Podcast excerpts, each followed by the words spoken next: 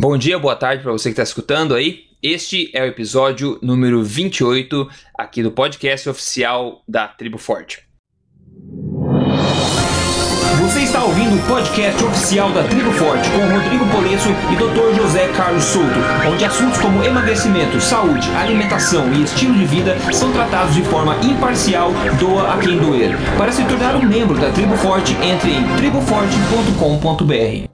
Bom, Hoje a gente vai falar sobre um assunto. É bom quebrar mais uma, uma listinha de coisas, né? No, no podcast retrasado também bateu uma listinha de de, de, de, coisas sobre low carb e tudo mais. Então, nessa podcast hoje, outra listinha de sete coisas. Neste podcast, sete mitos, na verdade, que a gente vai aí, digamos, elegantemente derrubar né, sobre alimentação baixa em carboidratos. A gente vai falar sobre isso. Então, eu acho bastante interessante esse podcast. Pode servir como é, referência é, futura, né, para você indicar para outras pessoas que talvez estejam em contato com informações aí, talvez erradas sobre essa filosofia alimentar que a gente é, tanto propaga e tudo mais. Existe bastante coisa errada, principalmente recentemente divulgada por aí. Então é bom de se proteger com algumas coisas é, mais corretas, enfim, baseadas em evidências. Antes de a gente partir direto aqui para o assunto, que são esses sete mitos que a gente vai quebrar sobre alimentação low carb, só um lembrete então do pessoal que o evento presencial da Tribo Forte vai acontecer bastante em breve, agora dia 5 e 6 de novembro, tá? Então, dependendo de quando é que você está assistindo, ouvindo esse podcast aqui, você pode ir no triboforte.com.br barra ao vivo, você pode ver a página lá com venda de ingressos, se você vê que tem uma mensagem que os ingressos acabaram, é porque realmente com a mensagem diz, os ingressos acabaram, você viu tarde demais, mas é, caso contrário, você pode dar uma olhadinha lá que talvez tenha ainda ingresso para vender. Esse evento vai ser o primeiro evento da Tribo Forte, o evento 2006 agora, desse ano, em novembro. Vai ser bastante legal, o Torçoto vai estar lá, vai ter seis palestrantes no total lá palestrando. Realmente, o nosso objetivo é que seja a maior conferência é, de alimentação saudável, qualidade de vida, boa forma no Brasil. E a ideia é que a gente possa, talvez, fazer isso anual. Vamos ver como é que as coisas vão ir, mas essa é a ideia realmente. Bom, é, com isso, é, bom dia, doutor Souto, tudo bem por aí? Bom dia, tudo tranquilo.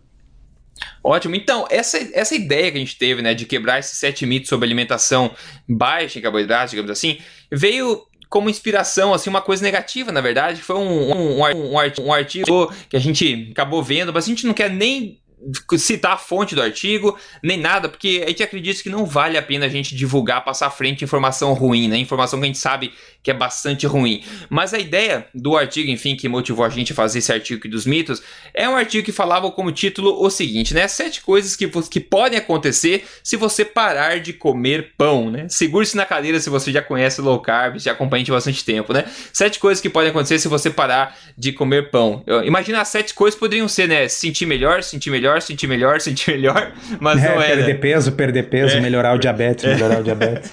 mas não é bem isso. Então a gente vê muita coisa por isso divulgada que é, é realmente é o polar oposto, né? É realmente o oposto do que a gente fala aqui, da, dos conteúdos que a gente tenta disseminar para você aqui. Porque, enfim, a gente comenta sobre essas, as pressões da indústria, as coisas políticas e até às vezes mesmo ingenuidade das pessoas ou falta de atualização.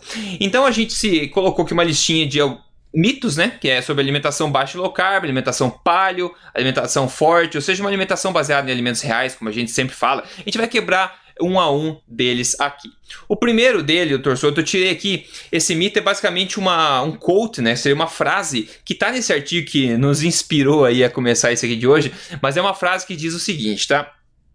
A mania da dieta do sem. Não, é, vamos lá. A mania da dietas, das dietas sem carboidrato está cada vez mais forte, ok? Essa é a frase.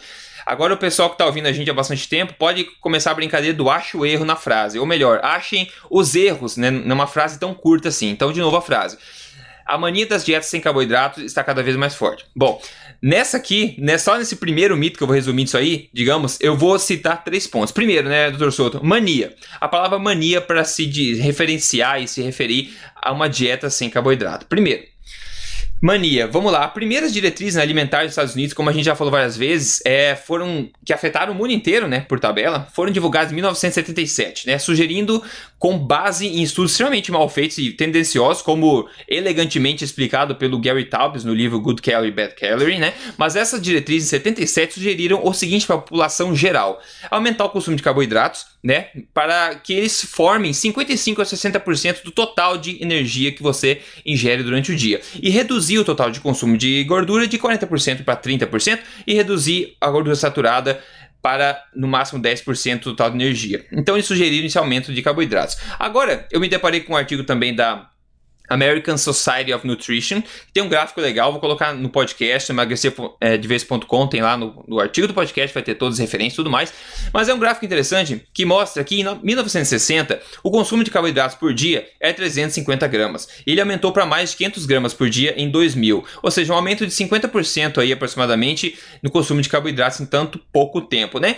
Coincidentemente ou não, né, a obesidade deixou de incidir em 12% somente da população em 1960 para incidir em 27% em, no ano 2000. E agora a gente sabe que é bem mais que isso, né? Então a verdadeira, eu fico pensando, né? A verdadeira mania, na realidade, é, de, é essa mesmo de se entupir de grãos integrais e carboidratos refinados e processados, né? Comer uma dieta baixa em carboidratos, digamos, no sentido de ser rica em legumes, folhas, frutas e até tubérculos, sempre foi a norma. Porém, a mania agora é substituir todos os alimentos de verdade por massas, doces, pães e farinhas. Inclusive, a gente sabe também, doutor Souza, que o consumo de uma dieta baixa em carboidratos não é uma coisa nova, uma coisa muito antiga. Inclusive, o doutor é, David Ludwig citou um, uma coisa bastante bacana, uma palestra dele recente recente, que é de um livro de 1923 chamado The Principles of and Practice of Medicine, né? Os princípios e prática da medicina que ele, ele colocou entre aspas o seguinte: uma quantidade de comida, por exemplo, que era sugerida na época para tratar um paciente severamente diabético. Que era basicamente uma dieta com 10% de carboidratos, né? Então o pessoal já lá atrás, em 1923 e antes, já sabiam que uma dieta baixa de carboidratos refinados era um, um tratamento bastante eficaz para diabetes e a gente sabe hoje que não só para diabetes, como para qualquer coisa. Então a mania, na verdade, doutor Souto, que a gente vê os fatos aí, não é comer baixo carboidratos, mas sim fazer o que está fazendo hoje, né? Exatamente. A mania, se a gente tivesse que usar um termo pejorativo, a mania é o quê?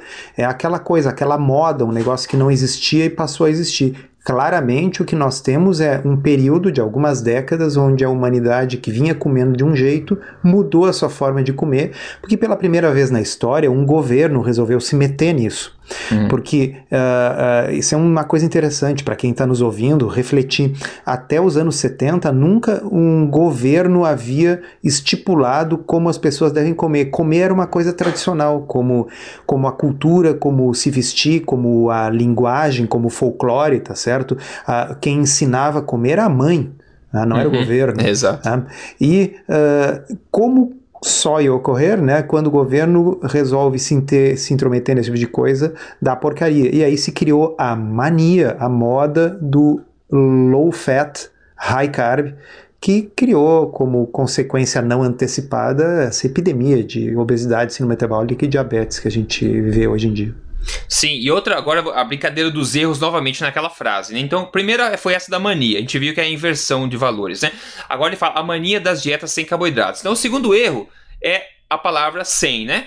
É isso que a gente fala da dieta baixa carboidratos, não é sem carboidratos, é, é muito longe. As pessoas tendem a é, aproximar para o extremo, né? Então a gente sempre fala assim: ah, se você não come pão, então você não come carboidrato nenhum na sua dieta. Doutor Souto, o que, que você acha desse segundo erro óbvio aí? É, a gente sempre brinca até, é uma dieta low carb, ela não é uma dieta no carb. Uhum, tá? uhum. Então, uh, obviamente, o, os vegetais, a salada, as frutas de baixa glicose, tudo isso aí tem carboidrato, tá certo? Então, uh, não é definitivamente uma dieta sem carboidrato. Aliás, seria muito difícil fazer uma dieta sem é. carboidrato, porque, uh, veja bem, até a gema do ovo tem um pouquinho de glicogênio, né? Então, um ovo tem lá um grama, 1,5 grama de carboidrato. Uh, o, o, fígado vai ter um pouco de glicogênio. Então, realmente, o, o, queijo tem uma quantidade de, de carboidrato na forma de lactose que persiste. São quantidades irrisórias, são quantidades irrelevantes para quem precisa controlar a glicose ou para quem está precisando perder peso, mas definitivamente não é uma dieta sem carboidratos. E, obviamente, uh, os vegetais de baixo amido, como, enfim, tomate, berinjela, couve-flor e, e tantos outros, que são advogados no tipo de dieta que a gente propõe, as pessoas podem e devem consumi-los em quantidade, eles contêm carboidrato, mas são carboidratos de absorção lenta, são carboidratos no contexto de muita fibra, de muita nutrição e de baixo estímulo da insulina. Sim. E agora o outro não é um erro, na verdade isso é um acerto dessa frase, né? Então a frase novamente, pessoal. O quarto erro é eu mencionar essa frase tantas vezes, tá? Mas me perdoem porque é por um ponto, é por um ponto específico. Mas a, a mania das dietas sem carboidrato está cada vez mais forte. Então o único acerto dessa frase é dizer que está cada vez mais forte. Agora a gente pode perguntar, por que será que está cada vez mais forte? A minha opinião é o seguinte, é porque funciona, né? É, exatamente. Eu posso tentar criar a moda que eu quiser. Se, se não der certo, ninguém vai seguir, né? É, exatamente. Então a gente vê, funciona. Então, é, esse artigo que inspirou a gente começou com essa frase, então a gente viu já nessa uma frase de poucas palavras, já eh, tem uma densidade bastante grande de, de coisas horríveis, né? para não ter falta, falta de outras é, palavras. Se a gente né? fosse tentar escrever tanta bobagem numa frase tão curta, ia ser difícil. Realmente eles se preocuparam em fazer um esforço realmente para escrever tanta coisa ruim.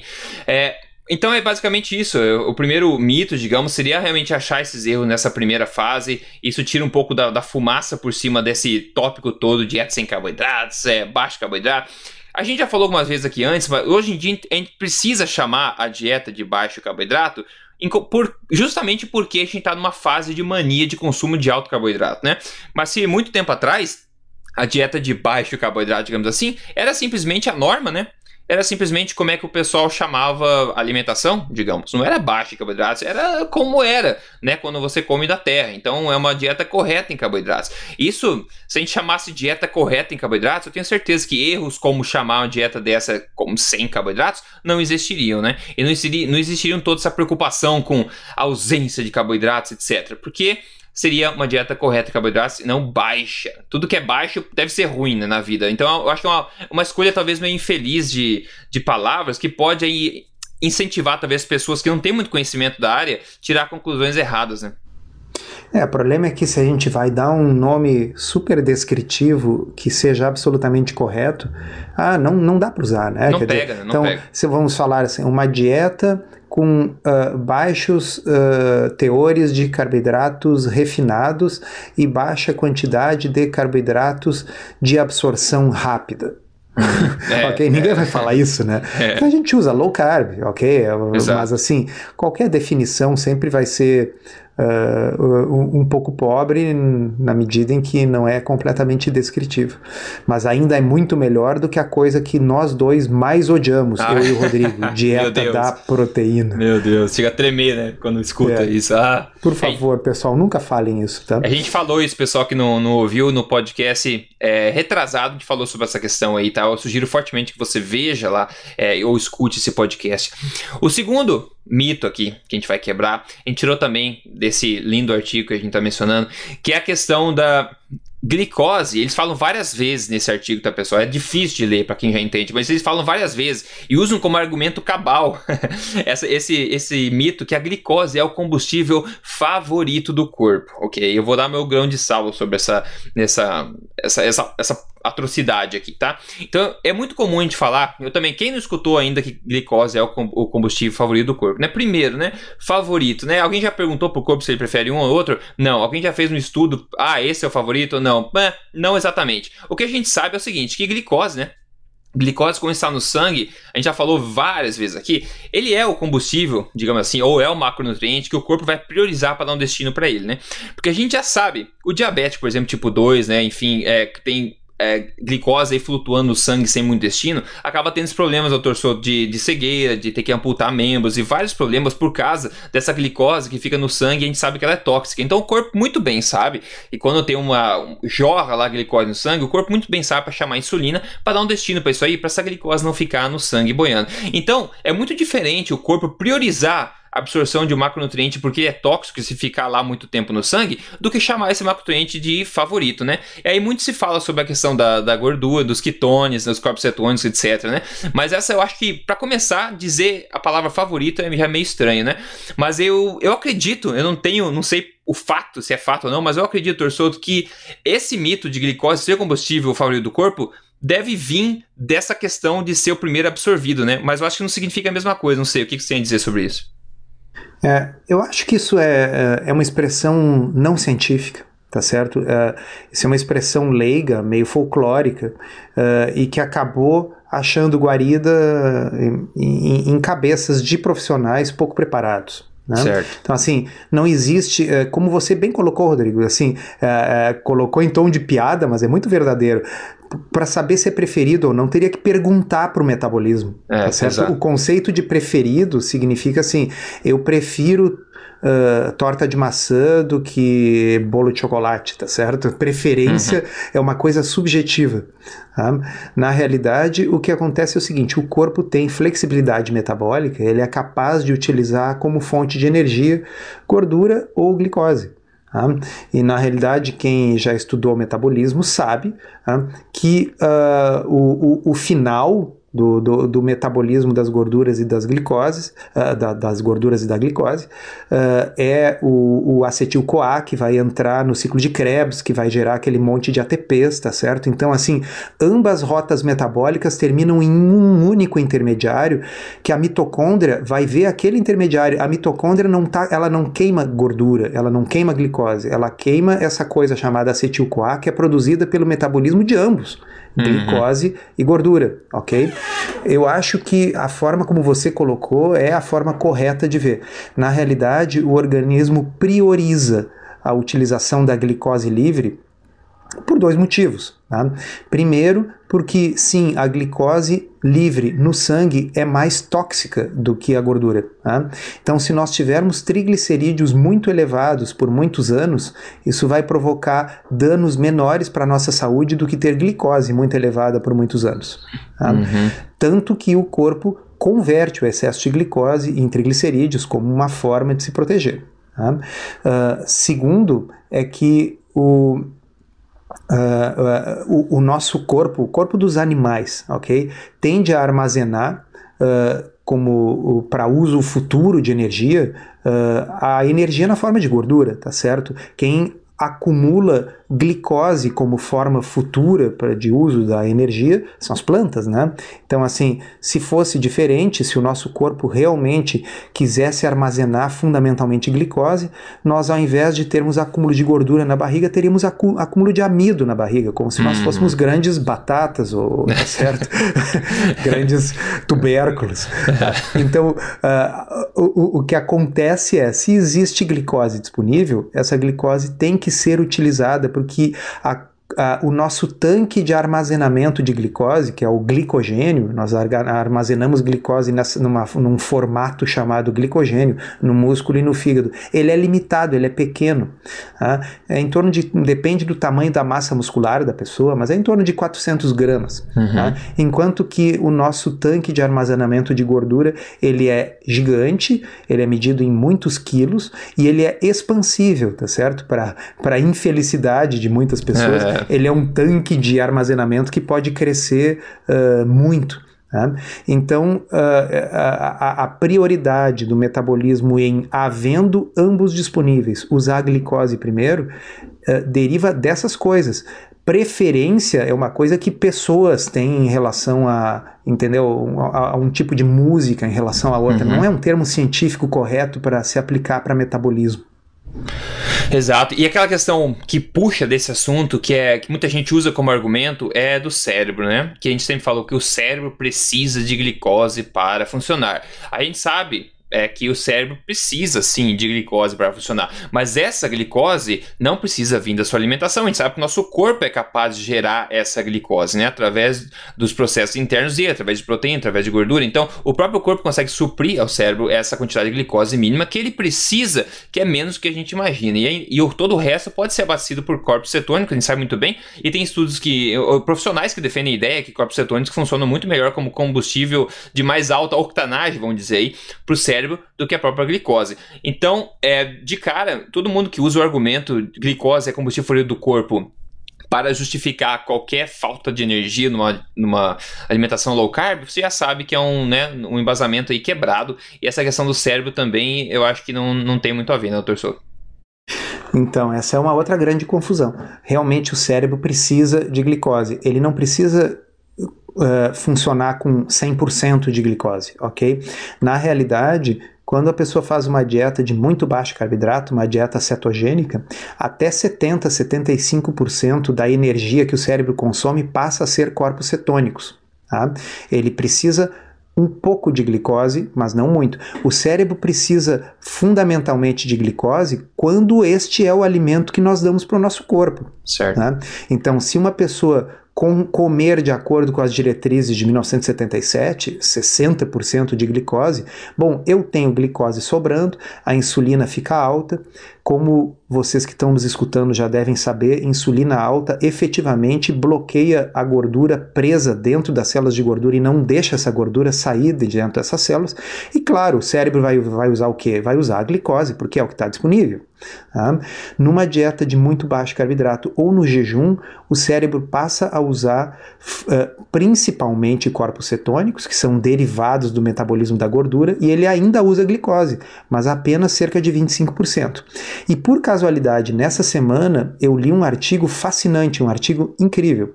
Um artigo que foi feito nos anos 70, onde jejuns terapêuticos para pacientes obesos eram feitos com mais frequência. Né? Então eles pegaram pacientes obesos e fizeram um jejum de quanto tempo, Rodrigo? Uh, 24 horas? 48? Ah, bem mais, né? Quem sabe uma semana? Não, dois meses. Tá? Olha só, caramba. Dois meses de jejum, então só com consumo de, de uh, uh, eletrólitos, água né, e uh, multivitamínico. Tá? Então essas pessoas, depois de dois meses de jejum, eles resolveram testar o quão baixa a glicose dessas pessoas podia ficar sem que elas apresentassem sintomas de hipoglicemia. Tá? Mas eles tiveram o cuidado de testar isso quando elas ainda estavam comendo a sua dieta normal e uhum. testar de novo depois de dois meses de jejum. Uhum. E como é que eles testavam isso? Injetando insulina nas pessoas para provocar a hipoglicemia, para fazer a glicose cair. Tá? Os anos 70 tinham artigos incríveis, né? Eu não imagino que hoje o comitê de ética de um hospital permitisse é, isso.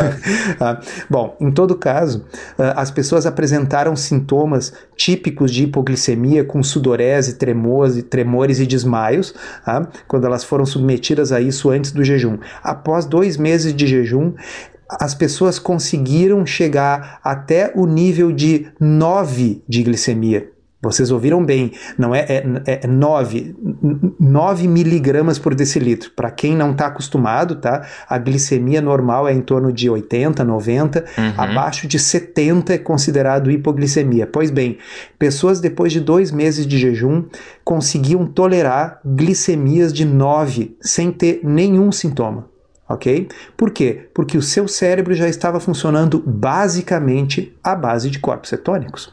Tá? Sim. Então, isso significa o seguinte: a evolução não é burra. Os nossos antepassados, obviamente, passavam por períodos de jejum prolongado pela simples ausência de alternativa, ok?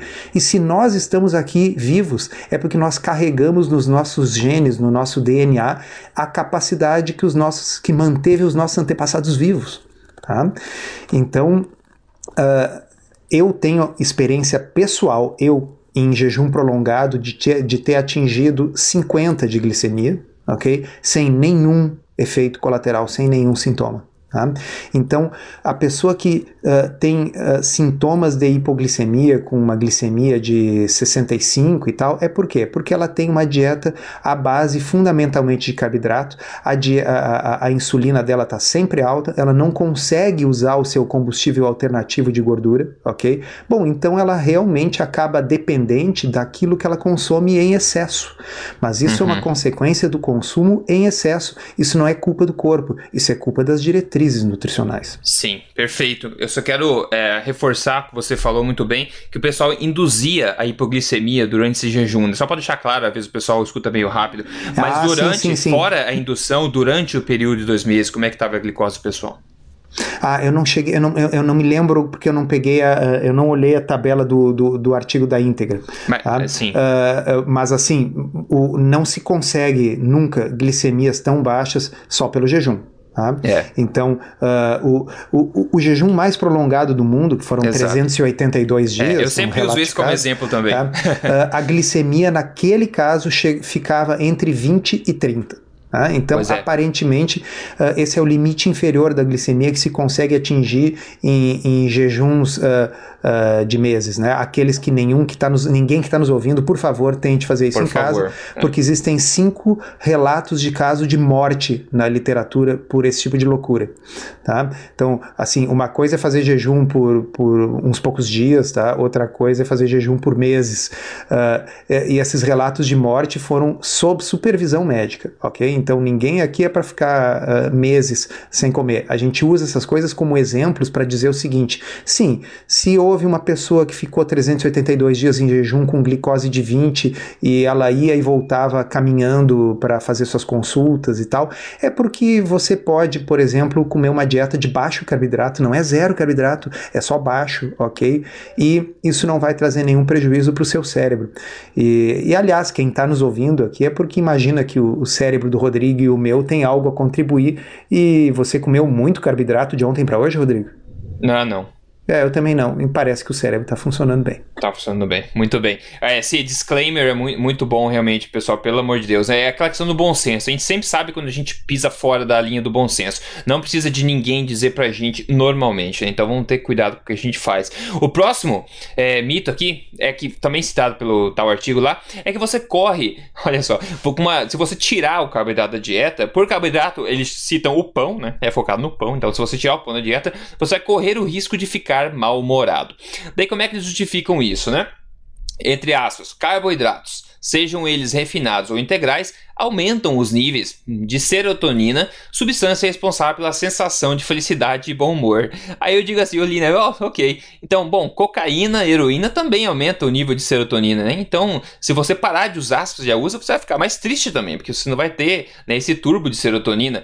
Aí é, você vê como é que as coisas, né? Como é que eles embasam os argumentos. Então, o argumento deles é que uma dieta sem carboidratos vai te deixar mal-humorado. Primeiro, a gente sabe a montanha russa que é o humor das pessoas que estão com uma alimentação rica em carboidratos refinados e processados. A pessoa tá uma hora tá feliz, uma hora tá triste, ela come e fica daquele pique, depois já dá o crash, né? A pessoa fica mais sonolenta, fica mais é, o, o humor pior e tem uma forte associação que a gente vê também entre vários problemas, inclusive depressão com consumo alto de carboidratos refinados e processados. Aí eu fico pensando nessa questão da serotonina ainda, né?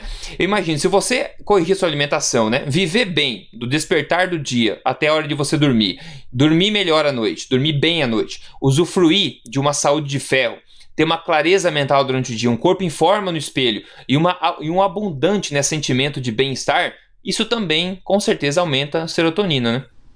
Nossa, com certeza. Bom, nós a, a, comentamos né, em podcast anterior um artigo, um ensaio clínico randomizado, maior nível de evidência, mostrando justamente que dietas com um menor teor de alimentos de alto índice glicêmico estavam associados com scores mais favoráveis uh, no sentido de transtornos de humor e depressão, quer dizer, isso não, na realidade, esse artigo ridículo dessa revista aí está uh, falando a opinião do leitor e que provavelmente tem exatamente esse problema que o Rodrigo falou, quer dizer, uma pessoa viciada em pão, momento que ela tira o pão, bom, é uma mesma coisa que uma pessoa viciada em cigarro, quando tira o cigarro, nos próximos dias essa pessoa fica mais feliz ou mais triste, ok? Ela fica mais triste, ela fica angustiada, ela fica nervosa, ela não fica desesperada tá certo? E o que, que a pessoa que tira o cigarro começa a fazer? Começa a comer carboidrato, né? Uhum, ok? Uhum. Justamente para tentar suprir aquela necessidade. Então,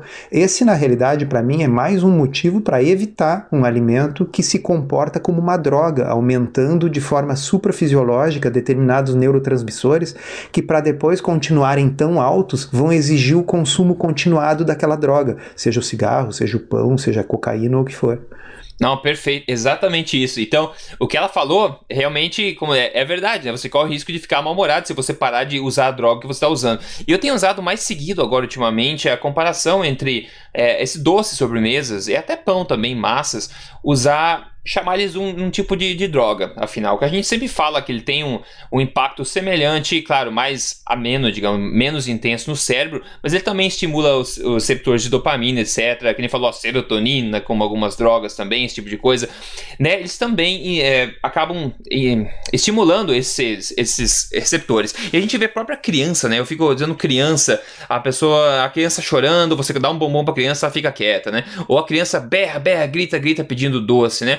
A pessoa, a criança não faz isso pedindo um filé de salmão, né? Imagina, mãe, eu quero salmão, salmão. A gente não vê esse tipo de coisa, esse comportamento anormal, não só em crianças, como em adultos também, né? Quando a gente tá. A gente sempre fala a questão de droga, de ter alimentação, um alimento refinado, processado, doce, entender eles como droga. A gente está cheio já, a gente acabou de sair da churrascaria, mas você consegue comer um brigadeiro a mais, né? Você consegue, mas um pedaço de bife você não consegue. Então, se você para com essa, essas drogas, digamos, para com uma alimentação altamente refinada, você, claro que você vai sentir uma, uma espécie de. Como é que chama, doutor Souza, quando para de fumar? De. Abstinência. Abstinência, exatamente. É claro que você vai sentir sintomas dessa forma, porque é uma certa droga, é um certo vício que você está quebrando, então até o processo de adaptação você vai sofrer. Mas umas coisas que a gente vê empiricamente é essa questão do humor da pessoa ficar mais estável, né? Com uma alimentação saudável. E você que atende pessoas aí é, todos os dias, doutor eu acho que o pessoal reporta também essa, o oposto que esse artigo está falando, né? Ah, sim. Uh, ainda hoje, ainda hoje, antes da gente conversar aqui, estava atendendo um casal que eles estavam falando, puxa uhum. vida, a sensação de bem-estar e de, de liberdade, que é uma coisa que muitos de nós aqui vão nos identificar. Quer dizer, a liberdade não está escravizado por estar por tá sempre com desejo, sempre tendo que pensar, recém terminei de comer, já estou pensando na próxima refeição. Uh, isso passa a ser uma coisa não tão fundamental e central na, na vida da pessoa, diferentemente da, dos alimentos que desencadeiam compulsão, né? Sim, exato. O próximo mito aqui é que os riscos, olha só, né? Os riscos de doenças no coração, é, doenças cardíacas e diabetes aumentam quando você tira o pão da dieta. Olha só, você tira o carboidrato da dieta. vamos, vamos lá. É, é engraçado, né? Mas a gente vê até órgãos aí é, supostamente respeitáveis dizendo esse tipo de coisa. Então, primeiro, né? Vamos pegar só o detalhe da diabetes. Primeiro, a gente sabe que é diabetes tipo 2, né? Diabetes tipo 2 é um problema de intolerância à insulina, a gente sabe disso. É um problema que causado pelo excesso de crônico de, do hormônio insulina secretado pelo corpo aí. Então o corpo fica insensível, fica intolerante a isso. Agora a gente sabe também, é fato isso, que carboidrato refinado e processado são os tipos de alimentos que mais estimulam a secreção de insulina no sangue. Agora, como raios, né? Como raios você pode concluir que incluir mais desses alimentos poderá ajudar a prevenir o diabetes tipo 2? É, eu, eu é, mais uma vez, é o problema da, do analfabetismo uh, científico, né? Científico, é. Então, uh, o pessoal uh, se baseia nos estudos epidemiológicos que mostram que uma relação entre o consumo de grãos integrais e a redução da incidência de diabetes. Tá? Sim, porque o outro grupo, o grupo com o qual você está comparando, não é o grupo das pessoas que seguem o tribo forte, ok? O outro grupo que você está comparando são as pessoas que comem grãos refinados. É. Exato. tá certo? O pior então, possível. assim, quem come algo péssimo tem um, uhum. um, um, desfecho pior do que quem come algo apenas ruim. Isso uhum. não torna o ruim bom. Sim. É, é uma coisa tão elementar, né? Eu, Muito eu digo assim, puxa vida, tá bem que alguém que não estude o assunto se engane com uma coisa dessas, mas quem ganha a vida estudando e trabalhando com isso, puxa vida, né, pessoal? Vamos, vamos combinar, né? Ah, então, assim, a, a relação epidemiológica que existe entre o consumo de grãos integrais e uma incidência menor de diabetes é obviamente devido ao fato de que essas são pessoas que cuidam mais da sua saúde. Quem é o tipo de pessoa que se dá o trabalho de comer um pão integral? É a mesma pessoa que também vai evitar de fumar, que vai fazer mais atividade física e é muito diferente daquela pessoa que fuma, é sedentária e ainda por cima come rosquinhas com açúcar, porque ela não está nem aí, tá certo? Então não é o grão integral que protege contra o diabetes, ele é um marcador de pessoas que se cuidam. Exato, eu acho que é o mesmo tipo de associação a gente poderia fazer com, por exemplo, pessoas que, sei lá, andam com carro elétrico, Prius lá, eles morrem menos, têm menos problema de obesidade do que pessoas que andam de carro normal. Deus vai prevenir, vai, vai tirar aqui em conclusão. Não é a conclusão do carro elétrico, é a conclusão do tipo da pessoa, né? Quando você falou, é mais um marcador do tipo de pessoa que se preocupa com alimentação mais saudável. Só que o pessoal usa isso isolado, né? Acaba passando essa ideia errada. Mas só por desencargo de consciência, né? Pra gente quebrar esse mito aí dos que você tirar o pão da dieta vai aumentar o risco de doença de coração e diabetes. Vamos postar um linkzinho aí, né, doutor Souto, com 50, só 50 estudos mostrando os benefícios, não só na perda de peso, uma alimentação low carb, mas também de vários marcadores da saúde, da saúde cardíaca, etc. Né? É, acho que é uma boa. E, e, e linkzinhos de ensaios clínicos randomizados. Uhum. Ou seja, de estudos onde um grupo continuou comendo pão integral ou não e o outro grupo tirou o pão. E, e aí, quem quiser, vai nos estudos e vê o que aconteceu com a glicose das pessoas. Porque, veja, acreditar que alguém que coma pão vai ter uma glicose melhor do que alguém que deixou de comer pão é mais ou menos como, sei lá, imaginar que se eu botar água na cabeça da pessoa, isso vai ajudar a secar o cabelo dela. Uhum. exato, exato. Então é isso aí, pessoal. O próximo aqui é. Tem mais Três. É, tem mais três. Então vamos lá.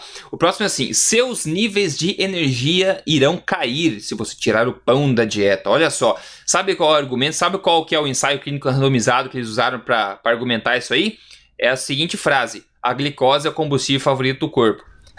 Ah, se você, esse é o ensaio clínico randomizado. Então, se você Eu gostaria tirar... muito de ter esse acesso direto ao corpo para fazer uma entrevista com ele, para saber essas opiniões.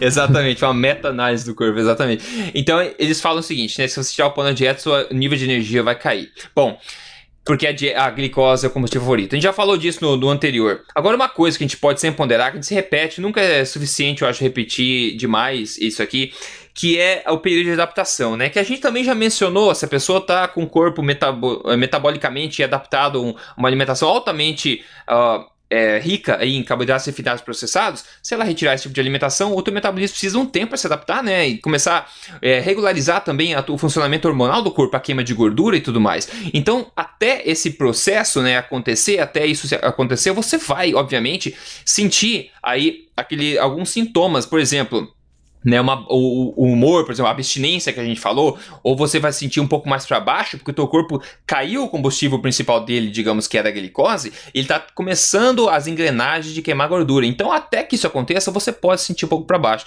Então, aquela coisa que a gente falou no podcast também passado, que as pessoas tiram conclusão muito cedo, né? Então, a pessoa tira, é acostumada a comer pão cinco vezes por dia. Se ela passa dois dias sem comer, ah, tô com dor de cabeça, ou me senti fraco, essa dieta não funciona, pão é um remédio, eu tenho que continuar comendo o resto da vida. Então tem esse tipo de problema, né? É, é, lembra aquela analogia que a gente fez? Ó, vou começar a fazer um exercício. Puxa vida, no dia seguinte eu estou é. me sentindo dolorido. Ah, então exercício é uma coisa que só provoca dor e é melhor não fazer. Né? Seria é. basicamente isso aí. Puxa vida, né? Existe sempre um período de adaptação para quase tudo na vida. Tá? E o fato do período de adaptação uh, ser uma coisa que às vezes inclui algum desconforto, bom, é parte da vida, né? Então, uh, esse é o exemplo clássico, quer dizer, quem está dizendo isso é porque ou nunca tentou, ou tentou por um ou dois dias e desistiu. É, e sobre esses níveis de, de, energia caindo numa alimentação baixa carboidrato ou alimentação forte, o que, que você vê empiricamente nos pacientes que, que fazem isso? Ah, eu vejo empiricamente o contrário. Eu vejo, uh, uhum. após um período inicial de adaptação, as pessoas dizendo: olha, que eu me sinto bem, eu sinto com energia. A, a, uma coisa que a gente escuta muito é: depois do almoço não dá mais aquele sono e aquela vontade de dormir. Uhum. agora uhum. eu almoço e vou, vou trabalhar normal. Né?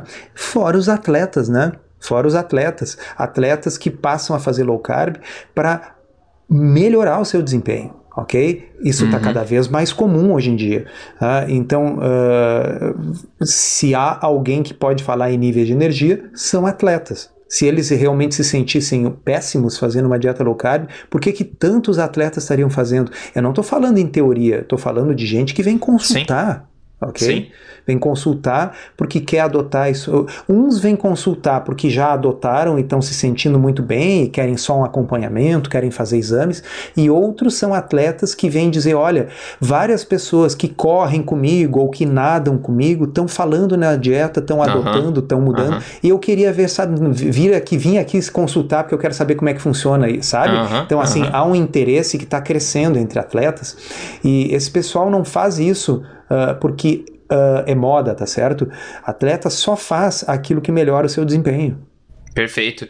E uma coisa mais próxima, benefício mais próximo do pessoal do dia a dia, que eu também vivi na pele, é o que você justamente falou, de você comer, né, fazer o almoço, você trabalha em empresa, que seja, você depois do almoço, você fica analisando em volta, né, é cheio de pescador, como eu digo, né, o pessoal fica pescando o tempo inteiro, que bate aquele sono, bate aquele sono forte, você consegue se concentrar, tinha, falei de um amigo meu que ia pro banheiro dormir depois, enfim, tem várias coisas assim. Então, é o pessoal que tá na situação, tente fazer um teste, né, siga 30 dias aí com uma alimentação forte, siga lá o código emagrecer de vez, por exemplo, a primeira fase que dura 30 dias, dura 4 semanas, só 4 semanas. Imagina que experimento legal para sua vida você poder fazer isso por 4 semanas e analisar o tipo de benefício que você tem. Eu, quando eu fiz, eu notei claramente uh, exatamente esse ponto, que depois do almoço eu não tinha mais esse sono, a energia tende a ser mais estável durante o dia inteiro. E esse é um grande benefício, né, pessoal? A gente é mais produtivo.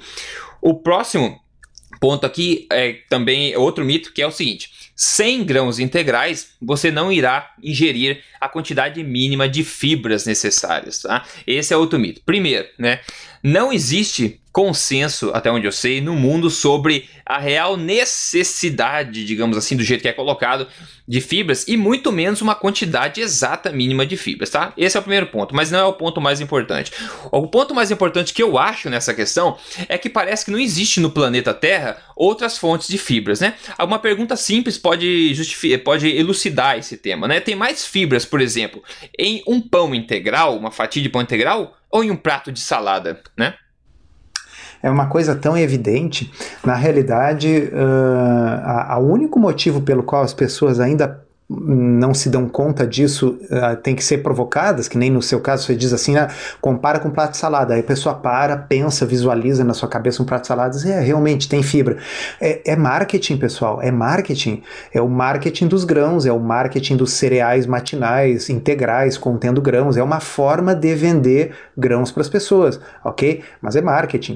Uh, a grande diferença entre a salada e os grãos integrais é que o grão integral é um monte de amido com um pouquinho de fibra.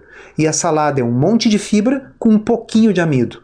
É, Deu pra entender? Bom, Essa bom. é a grande diferença. Uhum. Então, comer grãos para consumir fibra significa ter que consumir uma grande quantidade de amido até atingir uma mínima quantidade de fibra.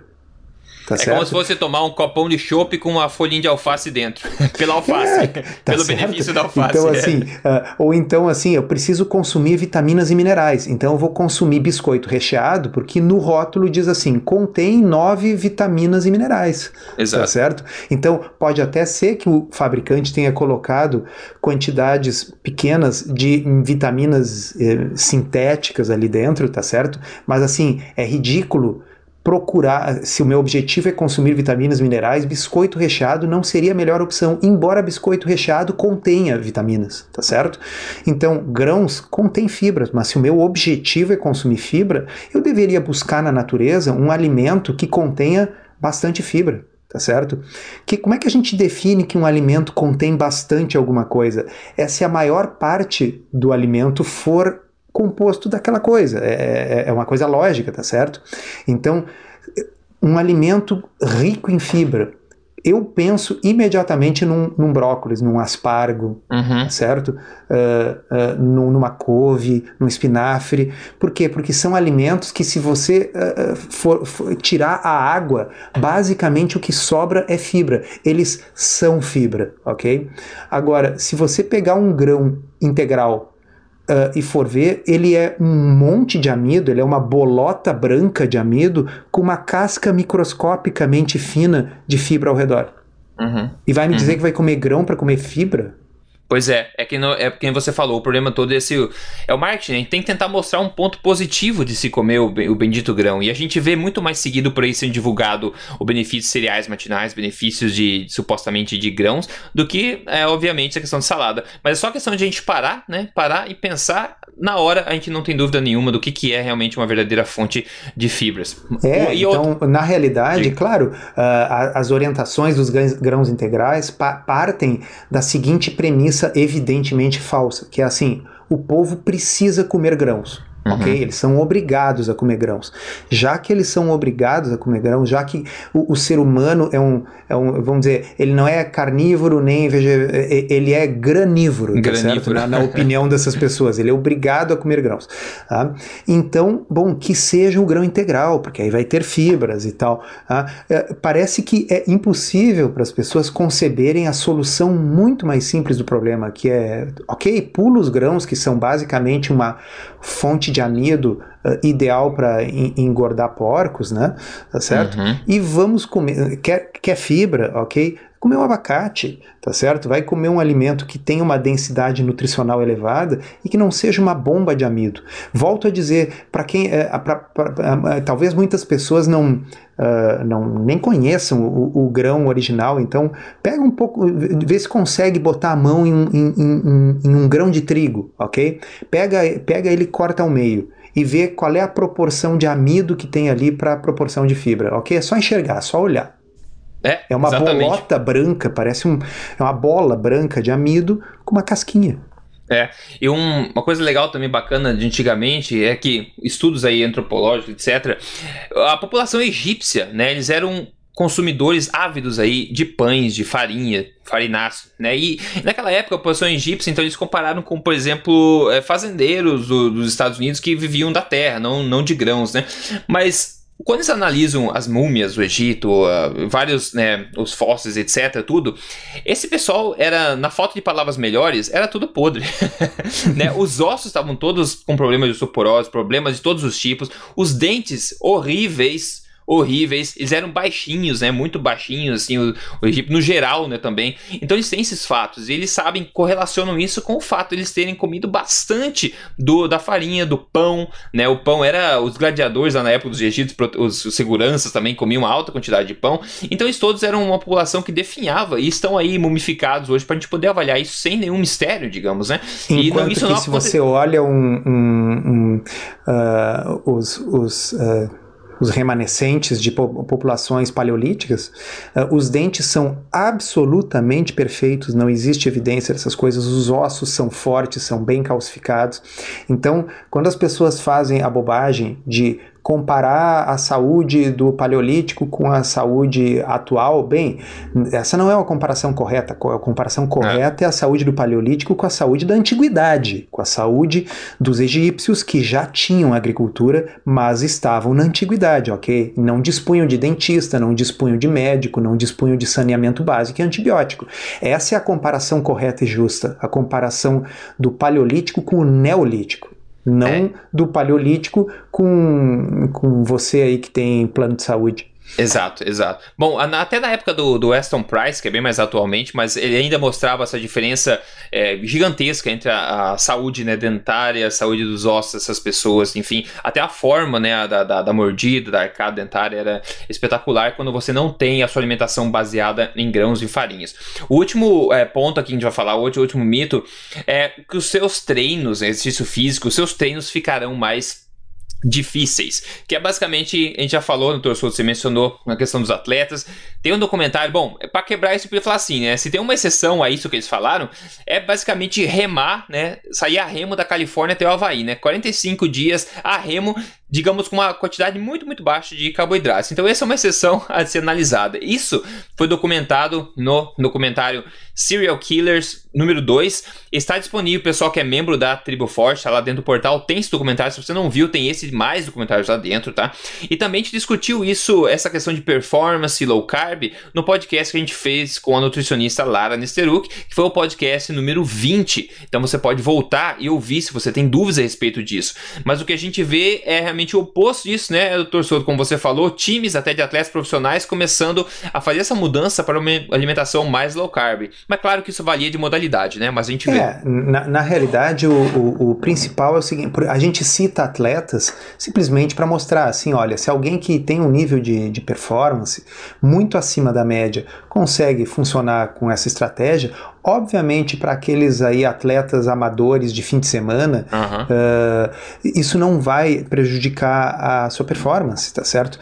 Na realidade, não é, não, não significa que a pessoa tenha que fazer uma dieta de baixo carboidrato para poder ter desempenho desportivo. A gente sabe que não, e aliás, a maior parte dos atletas profissionais, até porque os seus treinadores ignoram isso que nós estamos falando, fazem uma dieta de alto carboidrato. E como eles são jovens, como todo atleta profissional, e como eles são atletas, ou seja, têm uma genética privilegiada, eles conseguem manter uma saúde razoável, uh, mesmo comendo uma quantidade muito grande de carboidrato. Eles normalmente adoecem depois quando eles param a sua atividade física, porque se lesionam, porque já passaram da idade onde eles têm, são competitivos. Bom, aí eles param, aí eles ficam, eles ficam obesos e diabéticos. É o caso do, do Dr. Tim Noakes, né? Uhum. Que, uh, que era maratonista e depois que ele uh, parou de correr, ele desenvolveu diabetes tipo 2 e aí finalmente ele se deu conta de que tinha que tirar os carboidratos da dieta.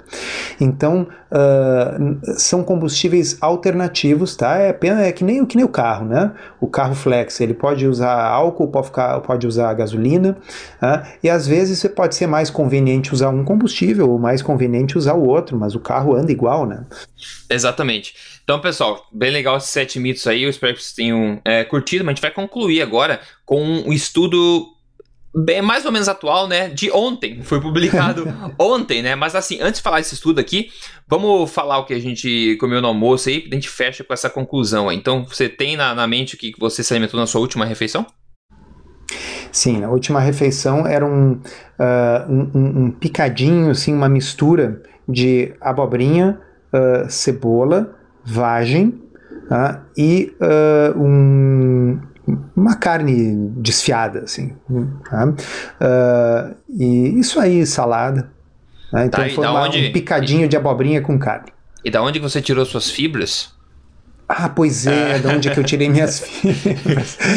Isso é muito engraçado, né? Porque na realidade, em geral, quem faz low carb come muito mais vegetais inclusive do que muitos vegetarianos, né? uhum. e muito mais fibra do que as pessoas que simplesmente comem a alimentação da pirâmide alimentar, porque no fim as pessoas acabam comendo 55 a 60% de carboidrato na forma de pão, açúcar, sucrilhos, biscoito, etc, tá certo? Enquanto que o que nós advogamos é consumir na forma justamente de vegetais de baixo amido, né? É, e tem análises que mostram que o, a população na época do paleolítico lá da vida, né, eles comiam muito mais fibra do que a gente pode comer hoje, até fazendo um, um pequeno esforço, na verdade. E antes de ter descoberto ainda como comer grãos, né? Então é tudo por causa da alimentação forte aí na legumes, folhas, etc. Então é basicamente essa é a fonte de fibra natural, né? Bom, é o que eu comi no almoço foi um omelete com bacon picado e queijo acompanhado de abacate. Uma coisa simples, serve para qualquer refeição. Tem pessoal que, que fala, né? Ah, eu não consigo comer, por exemplo, o bife no café, eu acho, ou não consigo comer ovo e bacon na janta. Fala assim, não está escrito em nenhum manual do ser humano como é que, que tipo de alimento cabe a, a que tipo de hora, né? Eu acho que é mais a questão de hábito. Então, o pessoal que reclama, por exemplo, cafés com açúcar, etc. Vale sempre aquela lembrança que tudo é uma questão de hábito, né, pessoal? E vale se a dor é grande o suficiente, você vai ter motivação, é, vai se motivar a mudar, né? Tudo depende do tamanho da motivação, né? Tamanho da dor que a situação atual está causando para motivar você a alterar o seu hábito. E tudo é possível de se fazer. Bom, antes a gente concluir com um estudo aí que foi bem legal, um resultado bastante bacana que saiu ontem aí. Vou só relembrar o pessoal do evento ao vivo, dois dias, final de semana, com uma conferência aí de alimentação saudável, boa forma, o Tribo Forte ao vivo 2016, com seis palestrantes. Vai ser excepcional tenho certeza. Então, se você está ouvindo esse podcast agora, né, né, é, quando ele foi gravado, você pode ir no triboforte.com.br barra ao vivo. Você pode correr o risco de achar ingressos lá disponíveis ainda. E se não tiver paciência, talvez é, na próxima você consiga, tá? E lembrando, pessoal, que não é membro da Tribo Forte, você pode entrar no triboforte.com.br, se tornar um membro lá, fazer parte desse movimento que está realmente criando um momento bastante legal e mudando realmente a saúde aí no Brasil. E, e se você tem um foco como emagrecimento, quer implementar uma alimentação low carb, uma alimentação forte, entre no programa Código Emagrecer de Vez é só ir no código emagrecerdevez.com.br, você pode se inscrever lá e tem um programa de três fases que vai guiar você corretamente e estrategicamente por todas as fases até você atingir seu peso ideal e manter ele para sempre, ok? Então, doutor Souto, esse estudo que saiu ontem, você pode falar um pouquinho pessoal que resultados ele mostra? Então, esse, uh, esse estudo uh, foi, me, me, me, foi sugerido por um leitor do blog, Maurício, né? obrigado, uh, e saiu ontem, é um estudo super recente, e eu achei muito bom, por quê? Porque ele vem a corroborar, mas agora com evidência científica, aquilo que a gente já observa em consultório, e muitos autores que publicam sobre low carb e tal, autores de livros, né, já falavam isso que, que eu estou me referindo? Aos sintomas de refluxo, tá? uhum. azia, sintomas de refluxo gastroesofágico. É muito comum que as pessoas que sofram de azia, de refluxo, tenham uma melhora significativa nos seus sintomas, inclusive com a resolução completa dos sintomas após a adoção de uma dieta de baixo carboidrato. Tá? E uh, frequentemente as pessoas escrevem no blog né, a, a, seguinte, uh, seguinte relato. Uh, eu Estou começando a dieta low carb. No entanto, eu tenho problema de refluxo e meu médico disse que eu não poderia comer gordura nenhuma porque isso piora o refluxo. E eu costumo responder para as pessoas: olha, na realidade eu não conheço nenhum estudo que mostre que a gordura piora o refluxo mas também não conheço um estudo que mostre que a dieta que nós propomos melhora. O que eu posso dizer é que na prática, no consultório, no dia a dia, a gente vê que as pessoas melhoram. Então agora eu já posso mudar esse discurso, Rodrigo. É, a partir exato. desse estudo de ontem, tá, nós podemos mostrar que nós temos forte evidência de que esse tipo de alimentação melhora. Que estudo é esse? É um estudo publicado, então, 1 de setembro, tá? Chamar, uh, o título é O consumo de carboidratos a resistência à insulina e a doença do refluxo gastroesofágico, um estudo piloto. Tá? Uh, eu não li ainda a íntegra do estudo, porque ele me caiu na mão hoje, eu estou lendo o resumo, depois eu vou ler a íntegra e possivelmente fazer uma postagem sobre ele. Mas aqui no resumo já vai o take home message aí, aquilo que você precisa saber.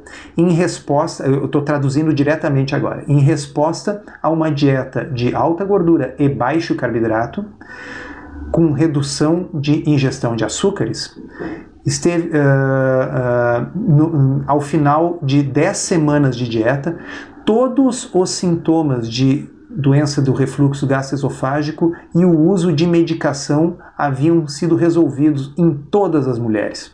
Foi um estudo feito uhum. só em mulheres, mas uhum. foram 144 mulheres. Ok? Uhum.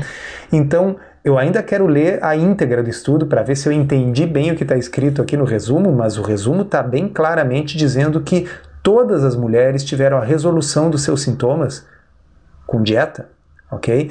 Então, pessoal, uh, aquilo que a gente sempre diz, ok? Que sim, esses sintomas melhoram, a pessoa se sente melhor, várias coisas melhoram. Agora nós temos aqui mais uma evidência científica de que quem tem refluxo não precisa ter medo de comer um pouco mais de gordura. A gente não está falando de se entupir, não é beber azeite de oliva puro, né? É. A gente sempre fala isso. É perder o medo da gordura natural dos alimentos. Você não precisa tirar a pele do frango para comer ok? Você pode comer um abacate, você pode comer nozes, você pode botar azeite de oliva na sua salada, e embora todas essas coisas sejam gorduras, não só elas aumentam a saciedade, diminuem a fome, graças a isso a pessoa não fica com fome duas horas depois de comer, e quem tem refluxo, muito embora o seu médico possa ter dito que a gordura piora o refluxo, isso não é baseado em evidência, e a evidência científica, como vocês estão vendo, é no sentido contrário. Exato. A gente precisa voltar a entender o que são alimentos de verdade. Né? A gente perdeu essa conexão muito tempo atrás. Grãos refinados não são alimentos de verdade.